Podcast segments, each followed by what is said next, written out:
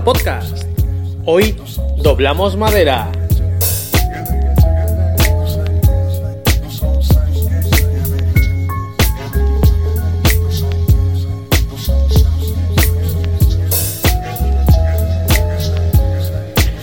Hola a todos, esto es Briconáutica Podcast, el portal de náutica que pertenece al blog Y donde tocamos todas las temáticas relacionadas con el mundo del ocio náutico, es decir, noticias del día a día, novedades dentro del mundo de los yates y sobre todo y ante todo comentaremos los últimos tutoriales y pods que han sido publicadas en nuestra sección de Briconáutica. Como siempre, haremos el repaso a todos los posts que ha habido durante la semana en el blog. Y eh, hoy os adelanto, o mejor dicho, ya os adelanté la semana pasada, pero bueno, eh, vamos a acontecer lo que os dije, y es que vamos a empezar con una sección nueva, que es la de preguntas y respuestas. Todas esas preguntas que me habéis ido formulando a través del formulario de contacto eh, sobre cualquier temática, pues las iré contestando también en este podcast. Para no perder la costumbre de cada semana, y eh, vamos a hacer un breve repaso de lo que ha acontecido en el blog Palmayatsai. Como no, eh, vamos a hacer el breve repaso a todo lo acontecido durante la semana en el, en el blog. Y bueno, vamos a hacer referencia a este post que ha sido publicado que, con referencia a qué? Pues a Briconáutica, ¿cómo no? Briconáutica, ha sido de Briconáutica, un tutorial más, un tutorial el cual ya sabéis, si sois suscriptores del blog eh, podéis acceder simplemente, pues eso, colocando vuestro nombre usuario y contraseña. Y eh, nada, en este caso pues tenía que finalizar el tema de, del Code, como, como ya os dije en el anterior podcast, lo que iba a hacer es un último post en el cual iba a ir detallando imagen a imagen cómo ha sido el proceso de ese trabajo que realicé y que utilicé como, como medio de un poco de experimento para, para ir narrando cómo ha sido esta experiencia. Y, bueno, eh, como ya os dije en el mismo post, pues, pues podéis ir viendo el paso desde el saneamiento, o mejor dicho, desde que he recibido la pieza, he empezado a desmontarla, he ido saneando esos golpes, esas rajas que me he ido encontrando, cómo he saneado las rajas, cómo he rellenado, cómo, cómo he utilizado la cinta a medida de, de, hacer una barrera para que el gel coat no se fuera vaciando del interior de las rajas que ya había hecho para sanear. Y uh, posteriormente, pues nada, el, el, proceso de lijado, el proceso de, de pulido y demás. Ya sabéis, este es un, es un post que le he dedicado bastante trabajo queda el último, el último pincel, que la última pincelada que la podréis ver la semana que viene dentro de la sector de del sector de la, sección de briconáutica, en la cual pues eh, veréis cómo, cómo, digamos, doy el pulido final. Como no, yo ya os había dicho, eh, realmente podéis ver eh, el, el, pulido final. En este, en este post he hecho mucho hincapié en la parte la parte del golpe, la parte en la cual el coat ha, ha saltado después de un golpe y, y, los procesos consecutivos que hay que seguir. Eh, veréis, que, veréis que uno de los detalles muy importantes que, que hago referencia es al momento del catalizado del mismo. Ya os hablé la semana pasada de, de, todo este tema, entonces es como repetirme un poco. Seguir el, pod, seguir el post y veréis, iréis viendo las imágenes que creo que son muy ilustrativas. Uno, un audio es importante porque puedo transmitir realmente lo que, lo que hice, pero una imagen vale más que mil palabras. Entonces, eh, esperad la semana que viene y concluiremos este, este tutorial y así de verdad que ya daremos fin a, lo que ha sido lo que ha sido el tema de Gelcoat, el cual le he sacado mucho provecho porque he tenido bastante feedback y para mí eso es el, es el objetivo final. Vamos a continuar con otro tutorial más. Y hoy lo que vamos a hacer es, bueno, este tutorial yo es en el blog, eh, es antiguo en el blog, pero, pero una de las cosas que me ha gustado mucho es que ha tenido mu mucha, demanda de, de, opiniones diferentes, ha habido muchas preguntas, las cuales hoy las voy a empezar a responder aquí en este, eh, en este podcast. Ha habido muchas, eh, ¿cómo decirlo? aclaraciones por parte de la audiencia o petición de aclaraciones por parte de la audiencia, lo cual ayuda mucho a mejorar los tutoriales porque tú crees que eh, está todo bien explicado cuando estás escribiendo, pero hasta que no te formulan esas preguntas, tú no te has dado cuenta realmente de cómo la gente ha captado esa, ese mensaje que tú has querido mostrar, ¿de acuerdo? Aunque las imágenes son muy ilustrativas, hay veces que hay preguntas en el aire que uno da por hecho que se responden automáticamente y no es así. Bueno, vamos a empezar a lo dicho con el tutorial este de, de, doblar madera. Y, y, bueno, la idea cuál es? La idea básica es que en muchas ocasiones nos encontramos con que hay mm, curvas en madera que no nos sale nada rentable coger un trozo de tablón y cortar esa forma. Por un lado porque gastamos muchísima madera, por otro lado porque no es tan fuerte y por otro se podría hacer laminado, pero la laminación conlleva un trabajo extra, muchísimo trabajo, eh, horas de, secado de los materiales eh, y riesgos de que cuando una vez ha secado ese material pues puede volver a otra vez a su forma original, etcétera, etcétera. Entonces, ¿cuál es la forma más tradicional de doblar un listón de madera y que quede realmente en esa forma? Pues doblar la madera al vapor. Al vapor es como siempre se ha hecho, como nuestros eh, bisabuelos pues lo hacían. Y no es más que poner un, trozo de madera en un baño turco y, nada, y, dejarlo allí hasta que, que todo el vapor y la temperatura y la humedad ha entrado tan adentro de la madera que se vuelve pues flexible como si fuera plástico. Consecutivamente, una vez que se le ha dado la forma que, que, se le quiere dar, pues luego, una vez se ha secado, pues se mantiene en esa forma para siempre. Es fantástico, es, es, es algo que, que mucha gente no ha caído nunca en cómo antiguamente doblaban la madera y realmente es así como se hacía. Eh, y se sigue haciendo hoy, claro. Entonces, os voy, os voy a proponer una manera muy mm, casera eh, muy casera y, muy barata de hacerlo.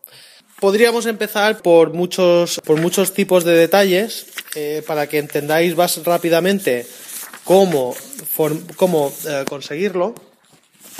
Yo oiréis las hojas girar porque estoy buscando el listado de, de materiales necesarios. Aquí lo tengo. Y podemos empezar por ello. Eh, Veis que estoy cambiando un poco el formato del podcast. Eh, estoy intentando no, no pensar y acordarme tanto de las cosas, sino, sino leer un poco más, ilustrar eh, y leer cosas ilustradas, porque de esta manera todo es mucho más directo. Entre los útiles necesarios requerís de una olla que, que podamos usar solo para, para, este tipo de, de, trabajo. Lógicamente es por cuestión de higiene, no nada más. Cuanta más capacidad tenga esta olla, eh, mucho mejor porque menos, menos veces habrá que rellenar el, agua. ¿Qué quiere decir? Si vosotros estáis calentando una olla de agua, la tenéis allí constantemente eh, cociendo, claro, el agua se evapora. ¿Ese vapor dónde va? Dentro del tubo que vamos a utilizar para doblar la madera. Entonces, si utilizáis un, una olla de 10 litros, pues por supuesto necesitaréis otra olla de 10 litros al lado calentándose a la vez. ¿Para qué? Pues para que el flujo de, vapor sea lo más constante posible, ¿de acuerdo? Entonces, la idea, en las imágenes veréis que la olla es pequeña. Uh, vosotros elegid, no sé, vosotros podéis decir, pues, vale, pues uh, una olla más grande, tengo una, pues bueno, lo hago ya directamente con una olla mucho más grande. Uh, un latiguillo de fontanería, alambre de hierro, alambre de acero para, para hacer la estructura interna, un tubo de PVC de, de, entre 100 y 150 milímetros de diámetro. El tubo de PVC puede ser de fontanero, vais a una tienda de fontanería y allí lo vais a encontrar. Uh, el accesorio del tapón de, del tubo de, de, de del tubo principal de 150 milímetros y nada, los típicos accesorios de hacer pues con, para unir con los latiguillos que son de rosca, em, eh, también una bombona de butano, como no, y el típico calentador de paellas, que es lo que, lo que hemos usado nosotros, pues, pues, pues nada, un carping gas o algo para hacer fuego, para mantener ese fuego vivo, para que el, em, para que el fuego, pues, pues nada, para que el vapor sea, sea constante. Eh, una, una, vez, una vez dicho esto, pues nada, lo siguiente ya es montar. ¿Qué, qué hacemos con, qué hacemos con, con, todo lo que, los necesarios que, que, os he pedido? Pues para, para hacer el, trabajo. Pues ese tubo, lo que tenemos que hacer es hacer agujeros eh, atravesándolo para, para el alambre, el alambre este de, de, de acero que va a ir introducido dentro. Por fuera, y lo veréis en la imagen, está encintado para que, para que este alambre se mantenga tenso dentro. ¿Esto para qué nos va a servir? Para que la madera dentro esté apoyada y no esté tocando en ninguna pared del tubo de PVC, sino esté como suspendida en el aire para que el vapor pueda envolver por todos los lados. Lo siguiente, pues nada, montar los tapones. Los tapones son fáciles de montar, simplemente lo colocamos y ponemos cinta, uh, cinta de cualquier tipo que aguante la temperatura. Nosotros hemos utilizado una cinta que es de aluminio para, para que aguanta bastante la temperatura y con esto no hemos tenido ningún problema. El latiguillo, pues ya sabéis, la tapa de la olla tendréis que agujerearla y enroscar desde dentro, atravesar hacia adentro, a través la, el latiguillo para que el vapor, una vez que esté calentando, igual que lo que sería lo mismo que una olla, una olla express, el pitorro, pues hacer el mismo efecto, lo que sería el pitorro de salida de vapor, pues sacarlo por ahí. Y de esta manera, pues conseguimos que la ebullición del vapor, pues vaya, sea constante hacia, hacia el tubo de PVC y, y, el tubo de PVC pues lógicamente tiene que estar agujereado por debajo y haberle hecho un agujero que sea bastante justo la rosca del latiguillo para que el vapor no se nos escape por este agujero. Podemos utilizar pues eso, cinta de teflón en la rosca para, para que digamos eh, que el ajuste sea mucho más uh, perfecto. ¿De acuerdo? En cuanto, esto es muy sencillo, ya os digo, si escucháis esto y entráis directamente al, al blog, lo veréis muy claramente. Sea como sea, como siempre, os dejaré las en las notas del programa, os dejaré el enlace donde podéis acceder a él, al, al post que hago referencia, ¿de acuerdo?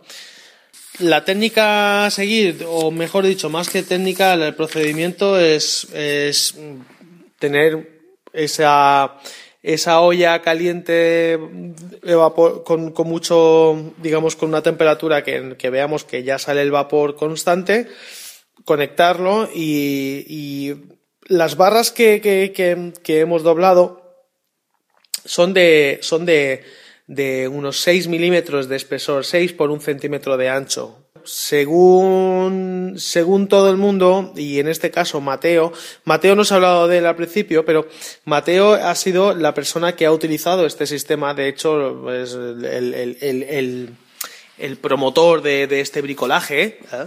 El tiempo necesario es aproximadamente de un milímetro por, por metro, por milímetro cúbico. Entonces, en este caso se estuvo alrededor de cinco horas calentando agua y, actuando el vapor dentro. Pero vamos, que el resultado es espectacular.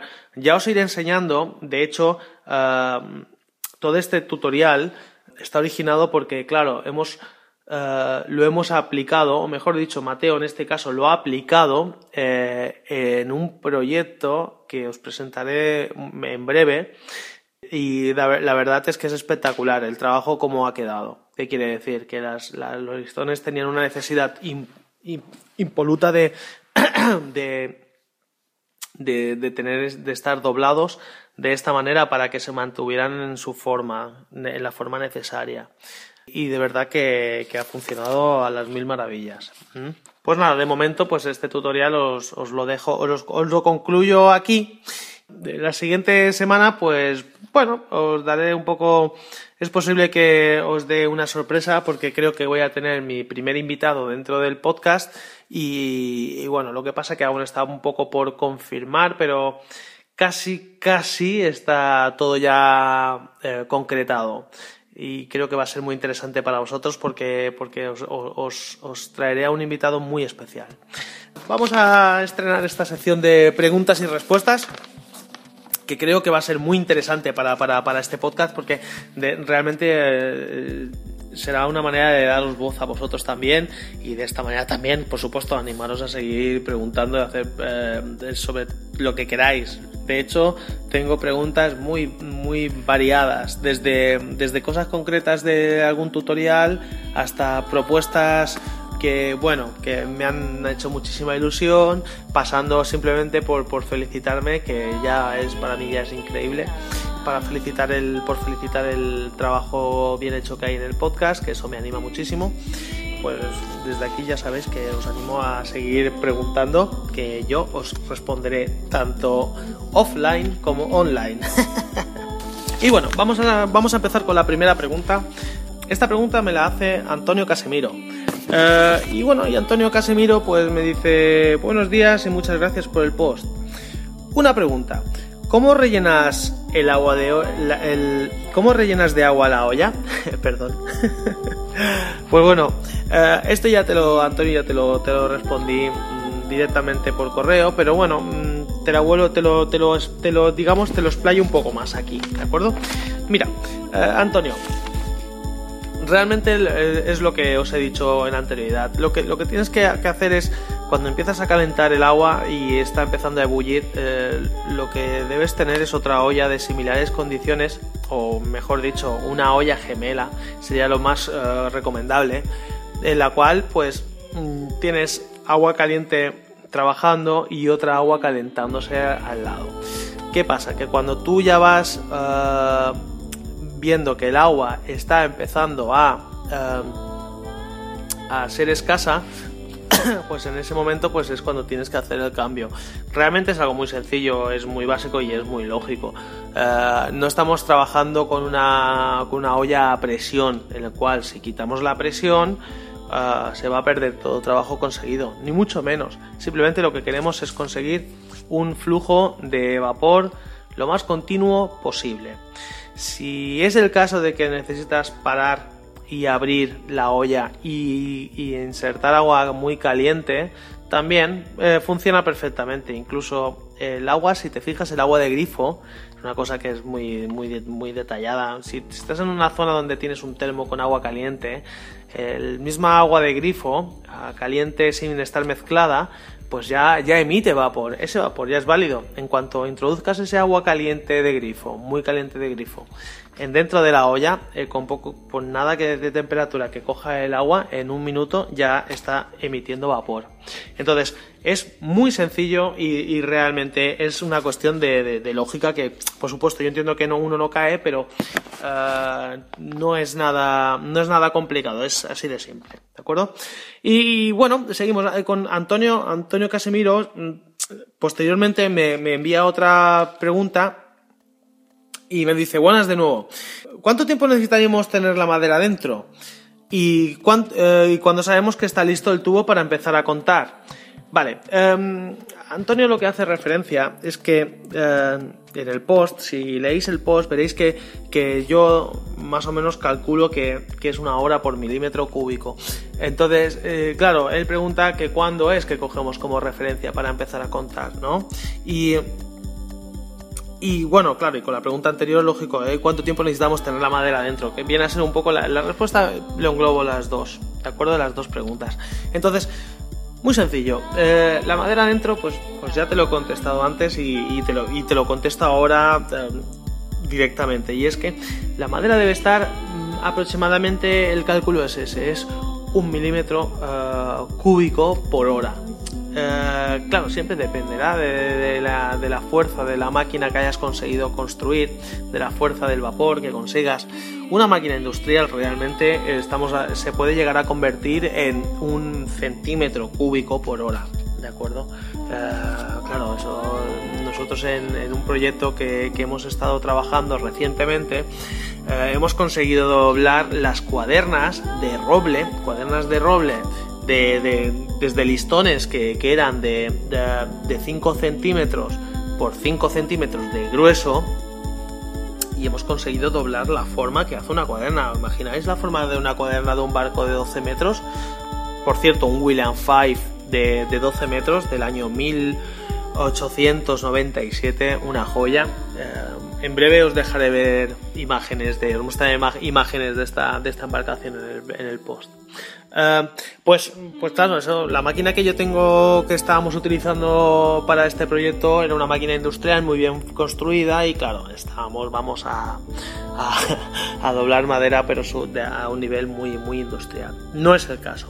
Eh, y bueno, ¿y en cuánto empezamos a contar? Pues contabilizamos a partir de que vemos que la presión de vapor es constante el, vapor por algún lado tiene que salir, no conseguiremos que esté ahí hermetizado 100%, pero en cuanto vemos que empiezan a salir las, el vapor empieza a salir por algún lado del tubo de PVC, pues bueno, pues ahí podemos empezar a tener una referencia a contar. Por otro lado, tengo una pregunta que no, que no, que no va relacionada con. no va en relación a, este tutorial. Pero en este caso, pues, pues bueno, es, os lo voy a nombrar porque me ha hecho mucha ilusión este mensaje y, y cómo no, eh, lo puedo lo puedo nombrar aquí. La, persona que me escribe es, eh, Andrés y, y Andrés me escribe, me dice, hola, hace ya algunos años he desarrollado la idea nada extraña de vivir el resto de mi vida en un barco de vela. Y estoy en camino de lograrlo, para lo cual necesito toda la ayuda posible, y la tuya sería indispensable. Pienso comprar un barco debajo del presupuesto y adecuarlo, de manera que tus conocimientos y ayudas serán de gran valor. Un saludo. Muy bien, Andrés, me ha hecho muchísima ilusión este mensaje. De verdad que, lo estuve, en cuanto lo recibí, eh, lo estuve leyendo varias veces y pensé, madre mía, esto parece un poema. Es más que un mensaje, parece un poema. Pues por supuesto, Andrés, claro que sí. Eh, ¿Cómo no? La ayuda, mi ayuda. Tienes mi ayuda toda íntegra, total, toda la que necesites, por supuesto. Eh, ante algo así no me puedo negar. Y ya sabes, sea como sea, sea por parte mm, de, seguir haciendo tutoriales, incluso a medida para ti, si son necesarios, como eh, cualquier otro tipo de, de ayuda, sea técnica, sea moral, sea lo que sea, publicidad, lo que quieras. Este es tu canal, utilízalo. Bueno, pues nada.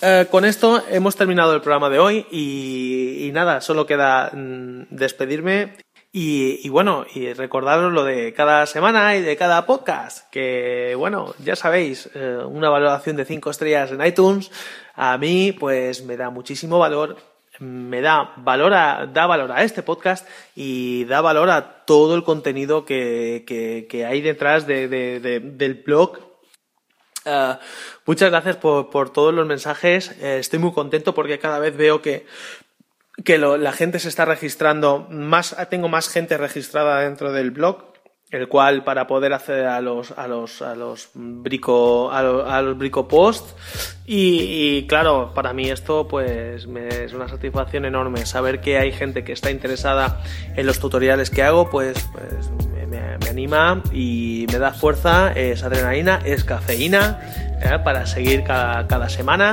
y para no dejarlo que al final la constancia la constancia es lo es todo. Bueno pues nada un saludo a todos y os espero para la semana que viene eh, disfrutar de, todo el contenido que, que, voy colgando y si tenéis alguna pregunta ya sabéis a través del formulario de contacto no dudéis en preguntar.